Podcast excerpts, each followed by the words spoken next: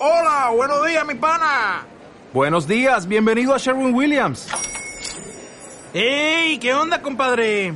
¿Qué onda? Ya tengo lista la pintura que ordenaste en el ProPlus app. Con más de 6.000 representantes en nuestras tiendas listos para atenderte en tu idioma y beneficios para contratistas que encontrarás en aliadopro.com. En Sherwin Williams somos el aliado del PRO.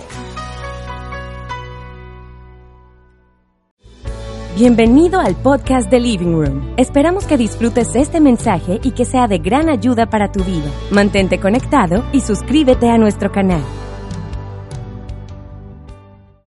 Qué rico estar aquí con ustedes y estoy seguro que Dios ha preparado algo maravilloso para ti, para tu corazón. Él dice en Jeremías, dice, yo sé los planes que tengo para ti. Dios lo sabe, a veces nosotros somos los que no lo sabemos. Dice, planes de bienestar y no de calamidad para darte un fin y una esperanza. Tremendo porque esa palabra bienestar es la palabra shalom dos veces. Shalom, shalom. Digo amigo, shalom, shalom. Viste, yo no sé si vas a aprender algo hoy, pero por lo menos hablaste hebreo. ¿Ok? Y la palabra shalom, shalom, la palabra shalom significa paz. ¿Cuántos creen que necesitamos paz en el mundo en el que estamos viviendo en este momento? La palabra shalom significa alegría, significa buena salud, significa prosperidad eh, material, pero todo es dos veces porque es shalom, shalom. Y eso es lo que Dios tiene para ti. Y yo sé que hoy va a ser bien especial. Y yo quisiera pedirte antes de comenzar, simplemente que si quieres, no lo tienes que hacer, no es obligación, pero si no lo haces, más nunca puedes volver a este lugar. Ok, no mentira, no es obligación, pero si quieres, quiero pedirte que levantes tus dos manos al cielo. Y, y este ejercicio es bien tremendo, porque cuando nosotros levantamos las manos, podemos levantarlas así como en señal de adoración, o podemos levantarlas así como cuando el papá llega a la casa y el niño abre la puerta y el niño está ahí y le dice, upa papi, tú sabes, y es una señal como te necesito, me siento seguro en tus brazos. Y ahí con tus manos levantadas, Padre, te damos gracias en esta tarde por este momento tan especial. Y estamos aquí delante de ti, Señor. Necesitamos escuchar tu voz. A eso vinimos, Jesús. Te adoramos en esta tarde. Te adoramos, Señor. Qué grande eres. Tú eres el Rey de Reyes, Señor de Señores. Tú eres el príncipe de paz. Tú eres maravilloso, hermoso, precioso, grandioso, sobrenatural, omnisciente, omnipresente. No hay nada que tú no puedas hacer, Señor. Tú eres digno de recibir el poder, la riqueza, la sabiduría, la fortaleza, la gloria, el honor y la alabanza. Tú eres grande, Señor, y nosotros te adoramos. Eres el sanador, el salvador, el restaurador, el que todas las cosas las hace nuevas, Señor. Y yo quiero pedirte que a la cuenta de tres, mira lo que vamos a hacer. Vamos a darle el aplauso más violento. Mira, esto es como si combinaras una goleada de la selección Colombia con una goleada del Junior tu papá. O sea, imagínate que combinaras todas las cosas que te hacen felices, porque es como que Jesús y el Junior, tú sabes, ahí más o menos. Y a la cuenta de tres vamos a darle un aplauso a Jesús. Uno, dos y tres.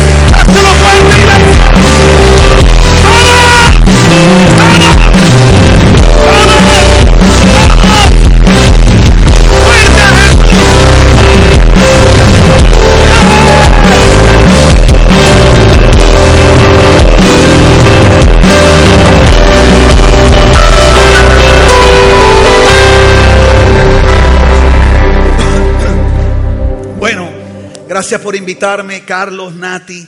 Gracias por permitirme estar aquí otra vez. Los amo, los admiro. Eh, ustedes son como unos hijos para mí, porque así lo son.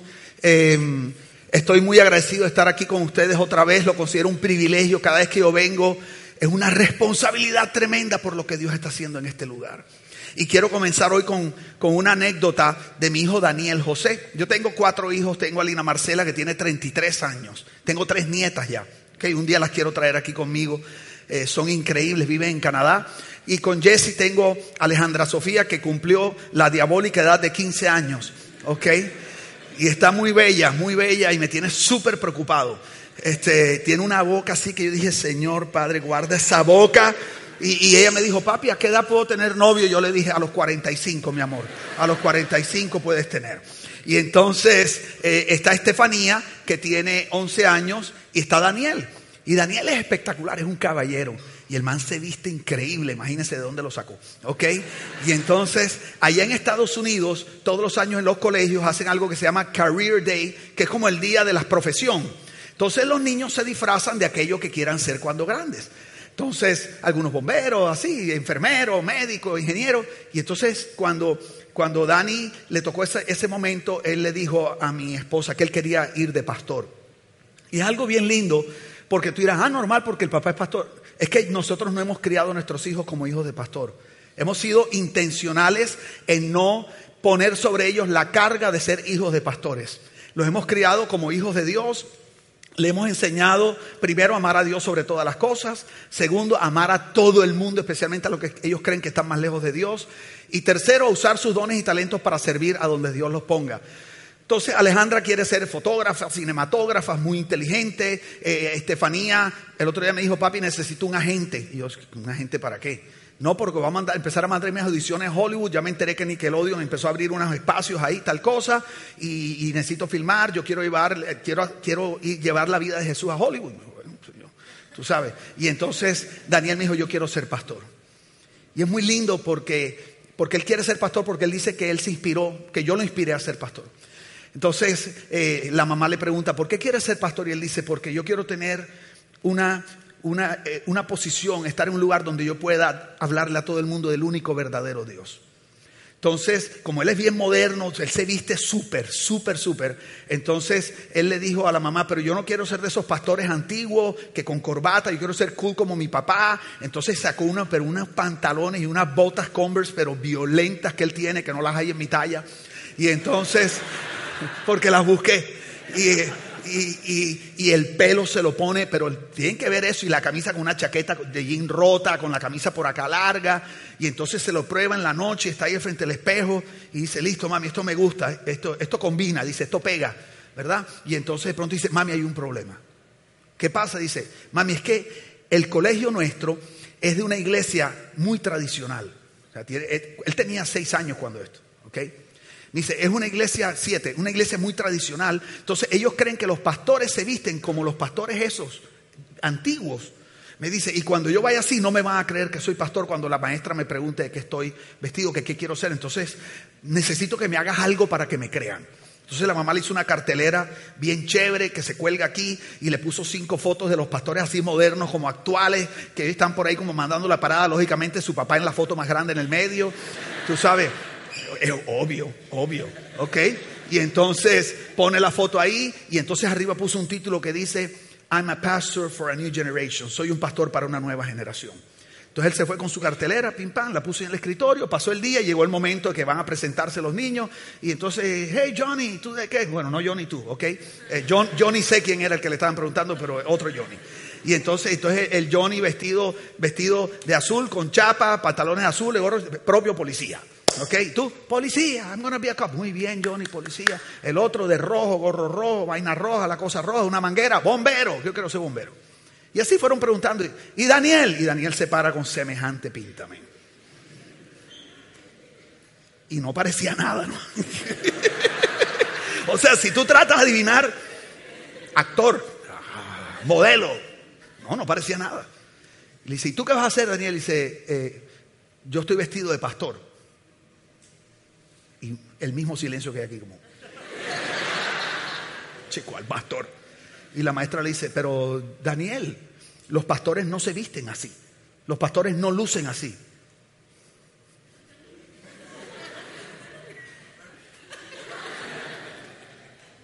Es que yo soy un pastor para una nueva generación. Y ese, ese evento causó un escándalo positivamente en el colegio. Y empezó todo el mundo a hablar de eso. Entonces le preguntaban y Daniel hablaba, porque Daniel sabe lo que Dios llamó a hacer a su papá y él sabe los cambios que mi esposa y yo hicimos. Porque yo no tengo 25 años, sé que lo parezco, pero lamento, lamento decirte que no es verdad, ¿ok? No es verdad. Yo voy a cumplir 53 años este año, en noviembre 21, para que vayas ahorrando, ¿ok? Y te quedan como unos dos mesecitos y medio. Entonces, Daniel me ha oído hablar de la pasión que Dios ha puesto en nuestro corazón de ser un puente generacional entre la generación antigua y la nueva generación. Él ha, visto el precio que su mamá y yo hemos pagado de comenzar de cero después de tenerlo todo, dejar una iglesia enorme con unos edificios gigantes, con estudios de televisión, estudios de grabación, con piso flotante. O sea, Todo para comenzar de cero, simplemente por cumplir este llamado que Dios puso en nosotros. Y Él nos oye y Él ve la gente que llega a la iglesia, Él ve los pastores antiguos que llegan a hablar con su papá y los jóvenes que van llegando. Entonces Él habló de eso, mostró eso y Él lo habla en, en el colegio. ¿Qué pasa? Que a raíz de lo que Daniel está haciendo y a raíz de lo que Él habla y lo que Él muestra, Él me ha hecho conocido en el colegio. Porque en el colegio nadie pensaba que yo era pastor, porque yo llego a buscar a mi hijo así. Y jamás nadie hubiera pensado que yo era pastor. Y nos, allá hacen que capilla, que tienen una, como una capilla, hacen, hacen como un servicio e invitan a diferentes pastores. A mí nunca me habían invitado porque ellos dedujeron que yo no podía ser un pastor. Pero Daniel, con lo que él habla, con lo que él muestra, mi hijo, mi hijo Daniel, empezó a hablar de su papá. Entonces un día me invitaron a enseñar. Y pude enseñar y pude impactar la vida de todos esos jóvenes y los jóvenes empezaron a decir, ¿y por qué no invitan más al papá de Daniel? Nos gusta más que los otros pastores. Y entonces me invitaron al grado a ser la persona que da el mensaje en la graduación. Y eso empezó a hacer que el colegio empezara a conocerme a mí, lo que Dios me había llamado a hacer y lo que yo podía darles a ellos a raíz de lo que mi hijo hablaba en el colegio, cómo él se comportaba. Y yo quiero leerte un pasaje que está en Hebreos capítulo 1, versículo 2. Dice así, en estos últimos días, Dios el Padre nos ha hablado por su Hijo, a quien constituyó heredero de todas las cosas, por medio de quien hizo también el universo. Él es Jesús, el resplandor de su gloria, la gloria del Padre, y la expresión o la representación exacta de su naturaleza. Y sostiene o sustenta todas las cosas por la palabra de su poder. Mira qué tremendo que Dani al estar a mi lado y haber absorbido por la relación tan íntima que él y yo tenemos, porque Dani yo no lo he involucrado en la iglesia, a Dani yo lo he involucrado en mi vida, que es diferente.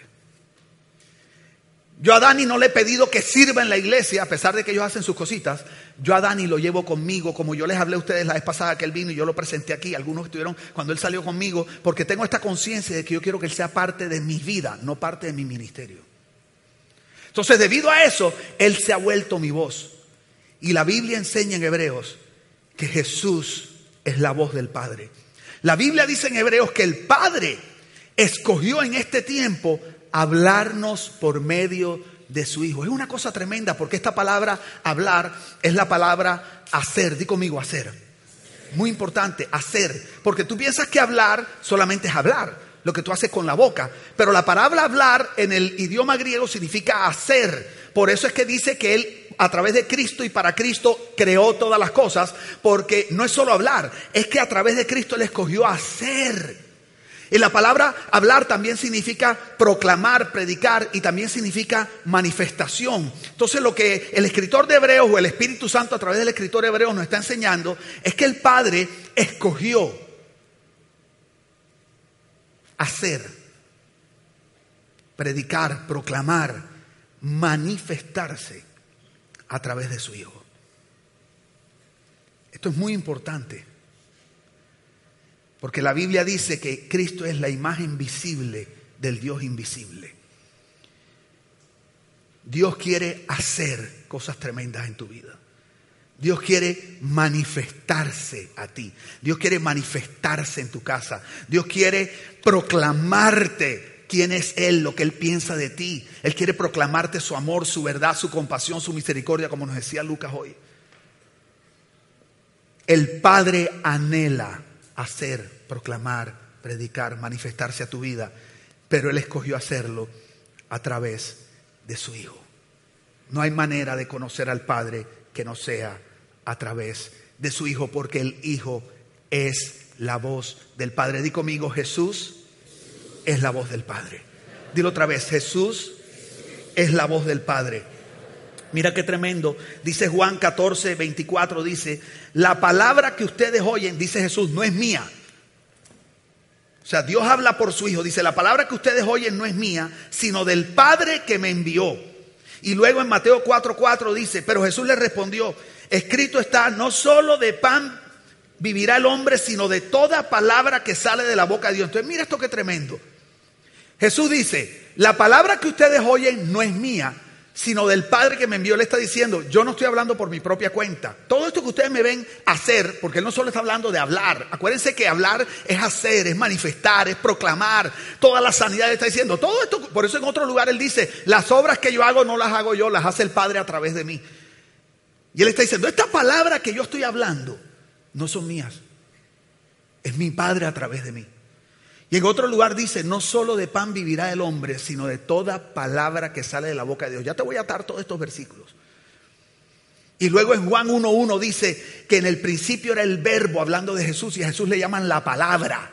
En la Biblia a Jesús le llaman la palabra. Y luego en el versículo 14 dice, y la palabra se hizo hombre, ser humano y nació entre nosotros. Entonces cuando tú miras todos estos versículos, ¿qué está diciendo Jesús? Está diciendo, Ustedes no solo viven, se sustentan de cosas materiales. Hay otra fuente de vida y es lo que sale de la boca de Dios. Pero por otro lado dice, yo soy lo que salió de la boca de Dios. Yo soy tu pan de vida. Comerme a mí es comer la vida que Dios tiene para ti. Porque Jesús es la palabra de Dios. Dios habla por su Hijo. Es una cosa tremenda porque yo recuerdo hace muchos años que yo quería conocer el corazón del Padre. Esto fue en el año como 97 por allá. Y yo estaba orando, 96. Mi esposo y yo vivimos en un apartamento tan chiquito que había que salirse para que entraran las llamadas. Yo me acuerdo una cosita así.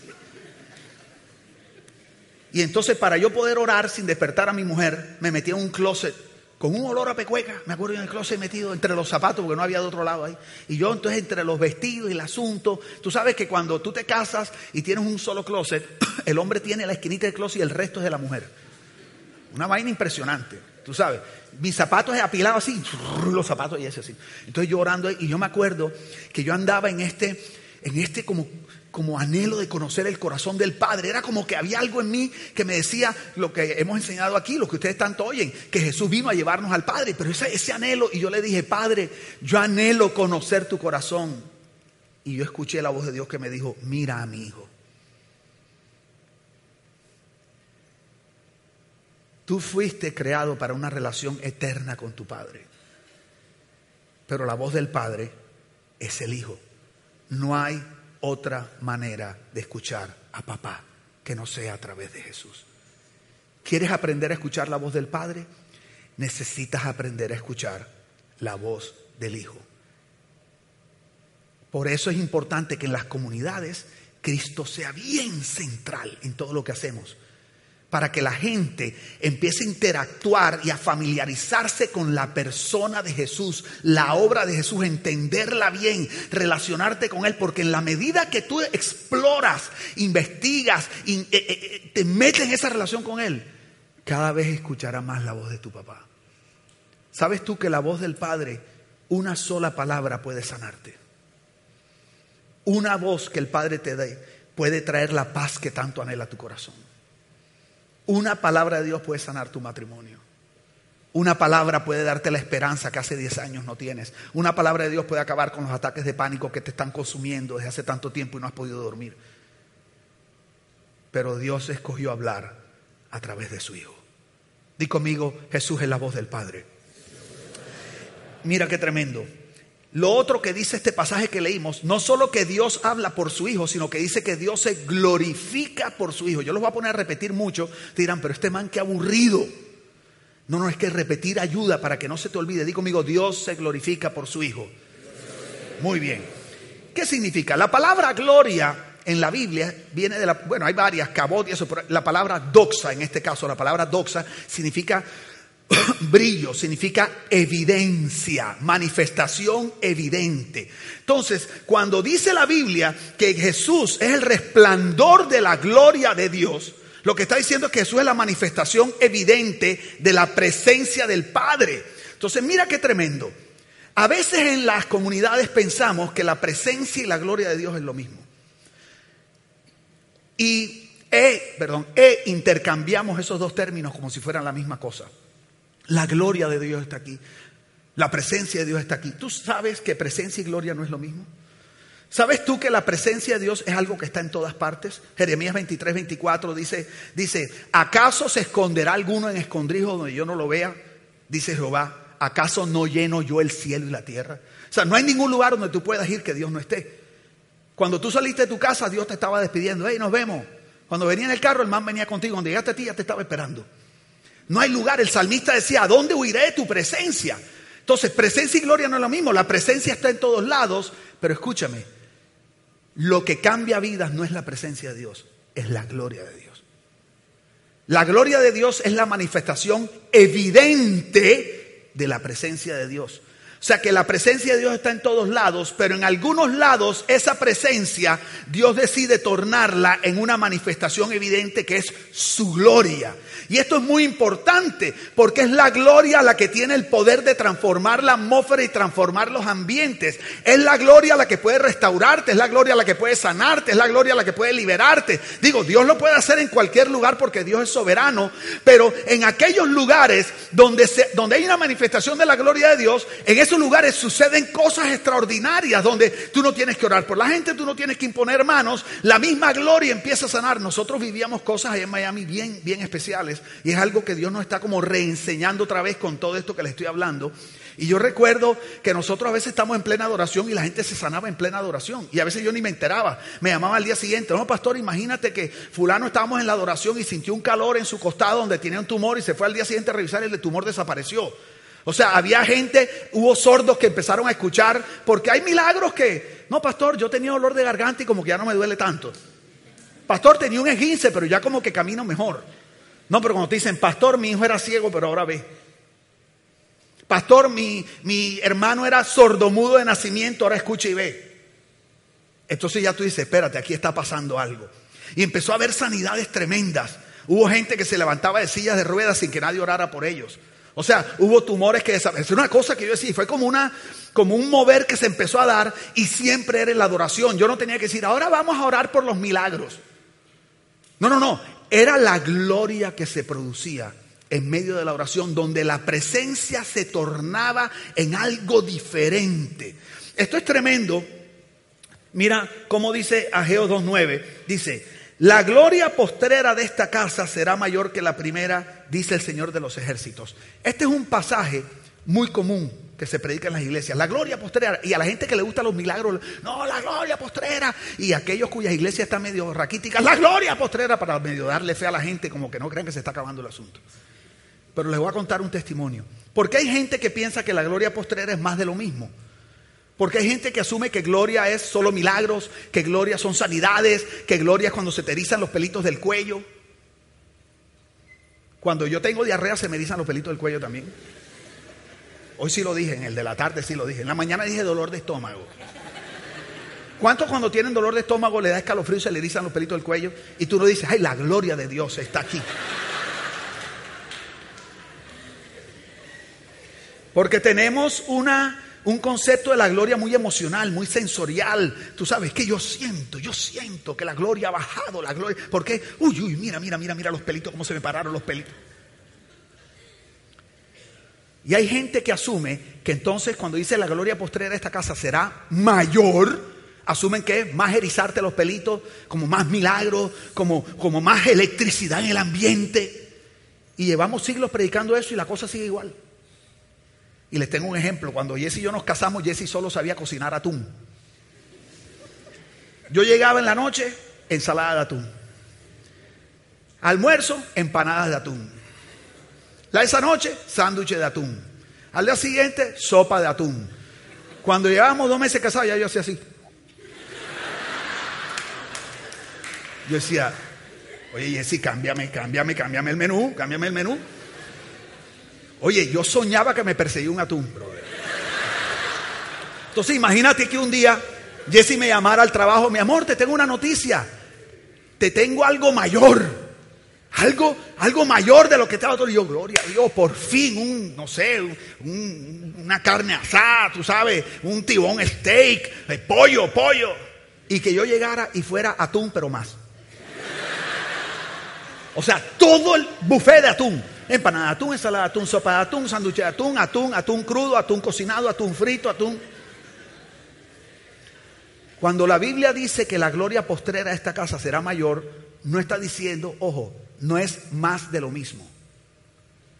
Esa palabra mayor significa una gloria diferente que es superior a la gloria que se ha conocido comúnmente.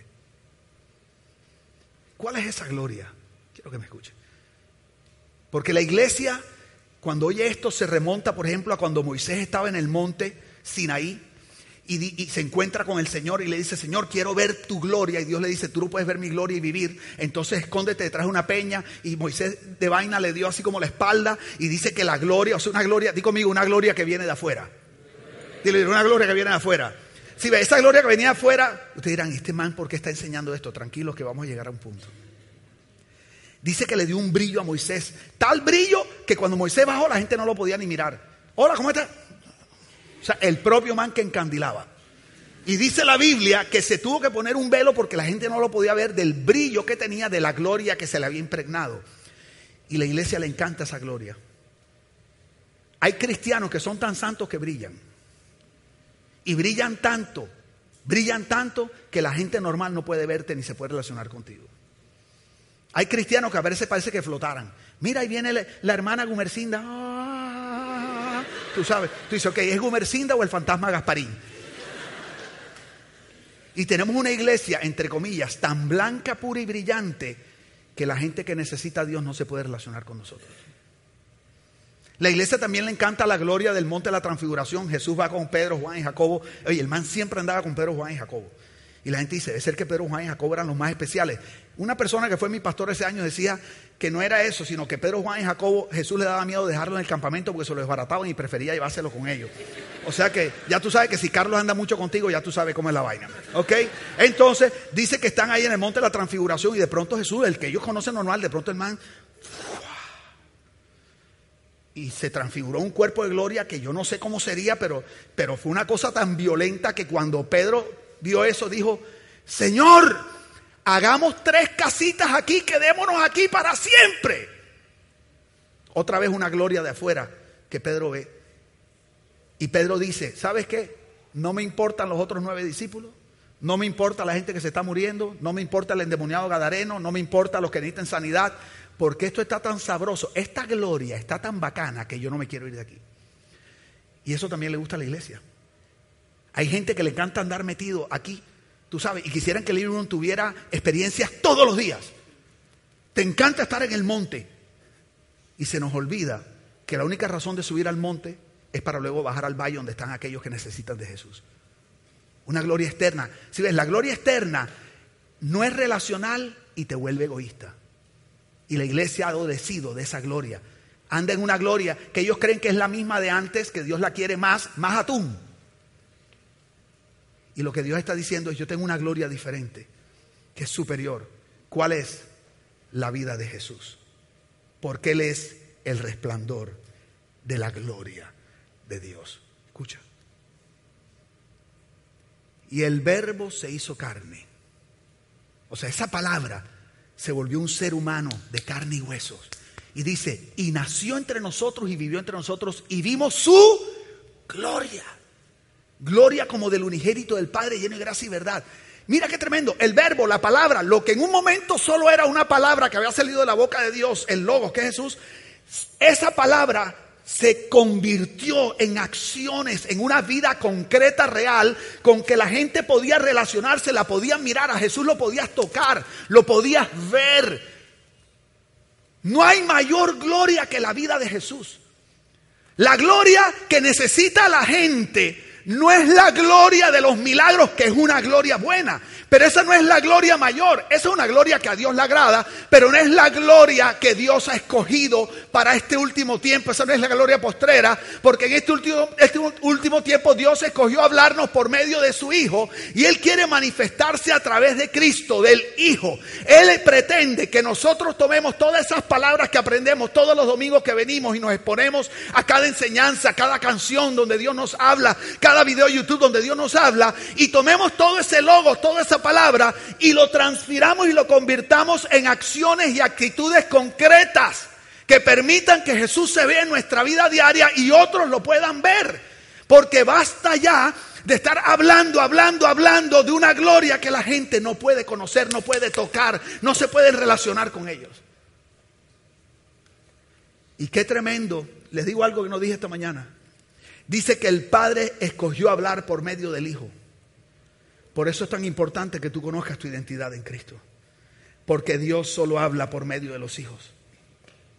Dios no habla por medio de un creyente. Dios no habla por medio de los cristianos.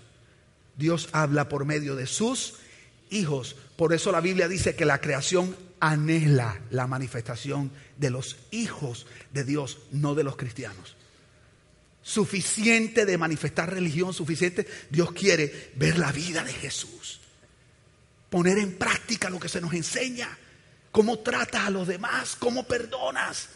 Pregunta, ¿tú crees que yo siempre quiero perdonar? ¿Tú crees que a veces yo no quiero asesinar a Jesse en el nombre de Jesús? Sí, me dan ganas. Jesse a veces es súper especial. Y a veces yo la veo, mi amor, yo sé que me estás mirando por internet. Esto es solo un ejemplo que estoy poniendo, pero no hagas caso, ¿ok?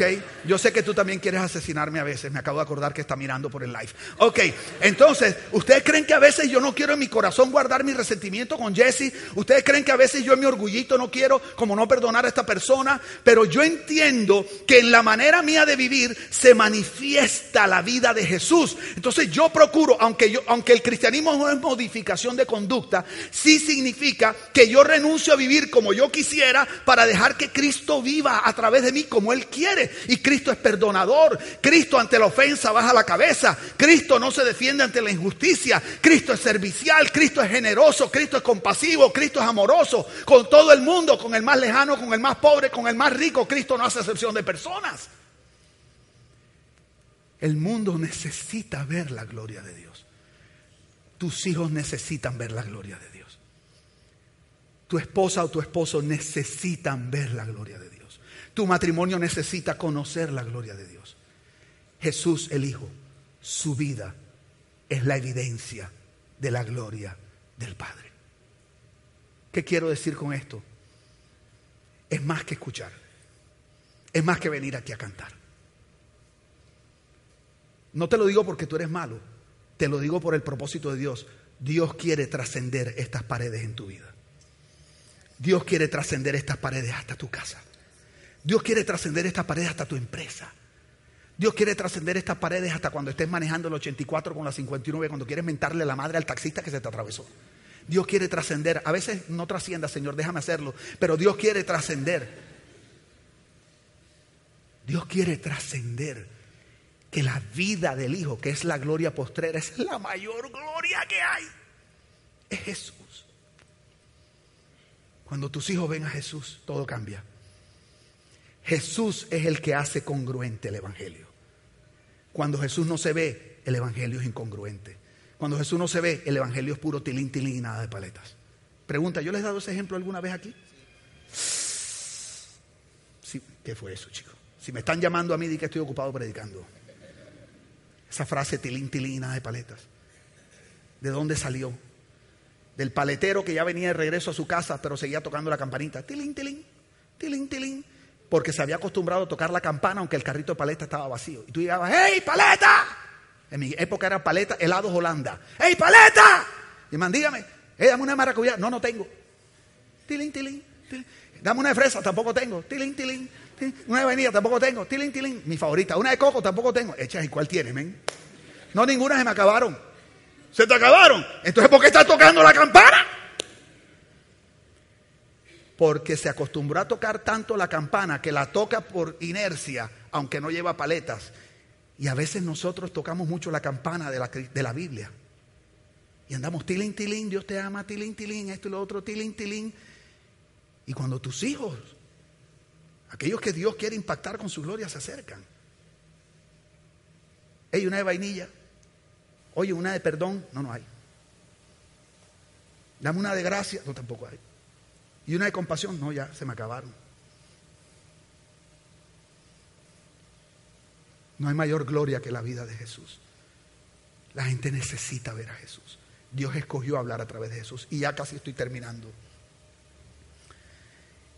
Y por último, no solo Dios habló por su Hijo y Dios se glorificó por su Hijo, sino que dice que Dios se expresa por su Hijo. Digo, conmigo, Dios se expresa por su Hijo. ¿Sabe que la palabra expresarse aquí es tallador? Porque en la época antigua no había fotos. Oye, ven acá y, oye, estoy, estoy saliendo con una pelada más chévere, ¿verdad? ¿Y cómo es? Espera un momentico. Te mandaba, mira, y te la mandé por WhatsApp. Antes no podían hacer eso. ¿Y cómo es? Espera un momentico. Tres años después. Cinco años después, la terminé, pero ya no estoy con ella. Entonces antes, la foto, para poder hablar de alguien y mostrar a esa persona, era una escultura tallada. Y lo que la Biblia está diciendo es que la foto de Dios, la escultura perfecta que representa al Padre, es el Hijo. Él es la representación exacta. Y Él es quien la gente necesita conocer. Porque al fin de cuentas, ¿de qué trata la Biblia? La Biblia es una historia de un padre que está buscando a sus hijos.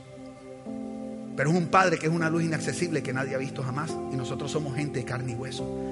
Y él dijo, yo necesito comunicarme con ellos, los quiero recuperar otra vez. Necesito mandar a alguien que me represente. Alguien que cuando lo vean me vean a mí. Alguien que cuando sientan su amor sepan que así los amo yo. Que cuando los sane sepan que eso es lo que quiero hacer con ellos. Iba a decir algo, pero iría contra mi predica. Se me pararon los pelitos, brother. Pero no es dolor de estómago. ¿Cuántos sienten que hay una atmósfera que está cambiando aquí ahora mismo? Es tremendo porque por eso es importante cuando venimos aquí le cantamos a Él. Por eso es importante que cantemos canciones verticales que hablan de Él.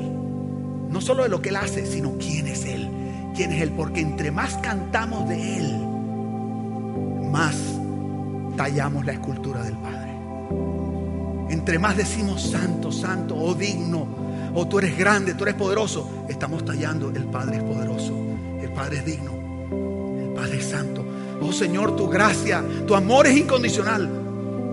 El Padre ama incondicionalmente. Señor, no importa lo que yo haga, no hay nada que pueda separarme del amor de Cristo. Nada podrá separarme del amor del Padre porque Cristo es la representación del Padre. Yo creo que Dios me ha traído en esta ocasión a motivarte, a acercarte a Jesús como nunca antes.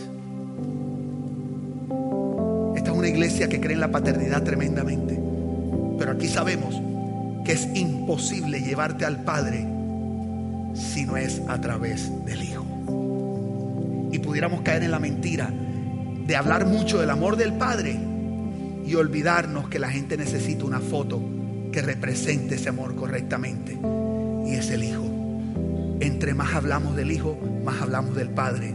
Entre más glorificamos a Cristo y más lo representamos, más se glorifica el Padre. Entre más mostramos la vida del Hijo, más se muestra la vida del Padre. Yo quiero pedirles que se pongan de pie un momentito.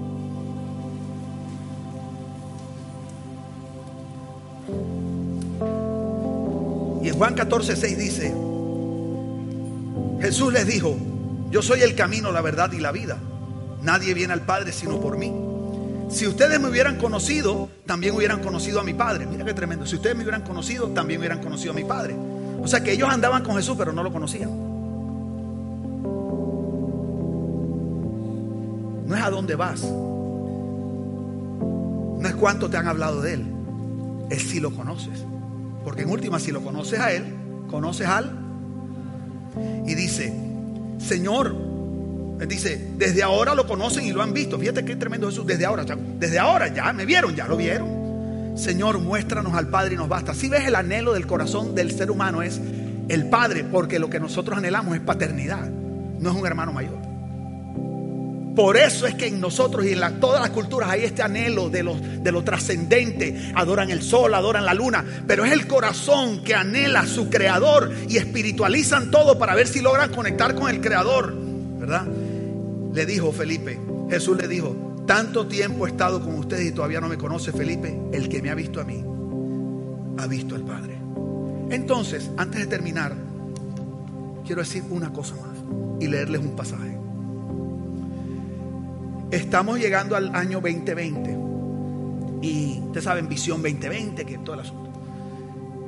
Y yo he estado hablando con diferentes líderes de otras comunidades y me dicen, no, y este año que viene es el año de la visión y vamos a hablar de la visión. Y yo he estado meditando y he estado diciendo al Señor, Señor, ¿qué, qué hacemos? Y en mi caso, mi caso. Siento que el Señor me ha estado diciendo que afinar la visión no es saber tanto para dónde voy, sino que afine mi visión en Cristo Jesús. O sea, que Cristo esté claro ante mis ojos. Que esté seguro que mi mirada está puesta en Él. Porque la Biblia dice, puesto los ojos en Jesús, autor y consumador de la fe. En otro lugar, en Colosenses dice, pongan la mirada en las cosas de arriba, donde está Cristo escondido. Dice, porque vuestra vida, vuestra verdadera vida, dice, está escondida con Cristo Jesús en lugares celestiales. Dice, y cuando Él se manifieste, ustedes se manifestarán con Él en gloria. Y yo siento que Dios en este tiempo a mí personalmente me está diciendo, quiero que tomes tu mirada intencionalmente y la pongas en el Hijo. Y creo que también me ha dicho que a donde vaya, exhorte a que la gente ponga su mirada en Jesús. Y para mí eso tiene que ver con exaltación. Digan conmigo exaltación. La adoración, cantar, es un misterio y es un milagro. Quiero que escuches. Porque a veces estamos cantando y decimos, estamos cantando y de pronto tú sientes algo rico y dices, ay, el Señor está aquí. El Señor bajó, el Señor bajó. ¿Bajó de dónde? Él estaba aquí. Ay, Señor, tú viniste, tú viniste. Estamos entrando. ¿Entrando a dónde? ¿De dónde vienes? Cuando adoramos al Cordero y hacemos todo centralizado en Él, sucede un milagro en la conciencia del ser humano.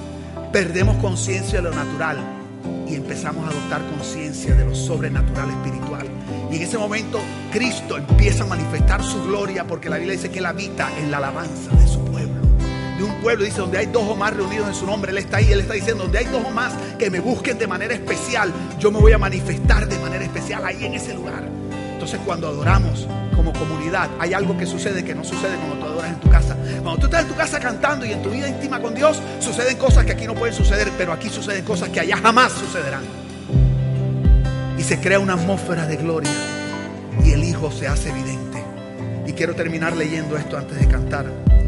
Quiero pedirte que cierres tus ojos y escuches esto. Esto es de Apocalipsis capítulo 5 y narra un evento de Juan, dice. En la mano derecha de aquel que estaba sentado en el trono vi un libro escrito por dentro y por fuera, sellado con siete sellos. Vi también a un ángel poderoso que anunciaba gran voz, ¿quién es digno de abrir el libro y de desatar sus sellos? Y nadie, ni en el cielo, ni en la tierra, ni debajo de la tierra, podía abrir el libro ni mirar su contenido. Yo lloraba mucho porque nadie había sido hallado digno de abrir el libro ni de mirar su contenido. Si ves, nadie era digno. Entonces uno de los ancianos me dijo, no llores, mira, el león de la tribu de Judá, la raíz de David, ha vencido para abrir el libro y sus siete sellos. Miré y vi entre el trono con los cuatro seres vivientes y los ancianos a un cordero de pie como inmolado, que tenía siete cuernos y siete ojos, que son los siete espíritus de Dios enviados por toda la tierra. Él vino y tomó el libro de la mano derecha de aquel que estaba sentado en el trono. Cuando tomó el libro, los cuatro seres vivientes y los veinticuatro ancianos se postraron delante del cordero. Luego, versículo 9 dice, y cantaba un cántico nuevo diciendo, digno eres de tomar el libro y de abrir sus sellos, porque tú fuiste inmolado y con tu sangre compraste para Dios a gente de toda tribu, lengua, pueblo y nación, y los has hecho un reino de sacerdotes para Dios nuestro Padre.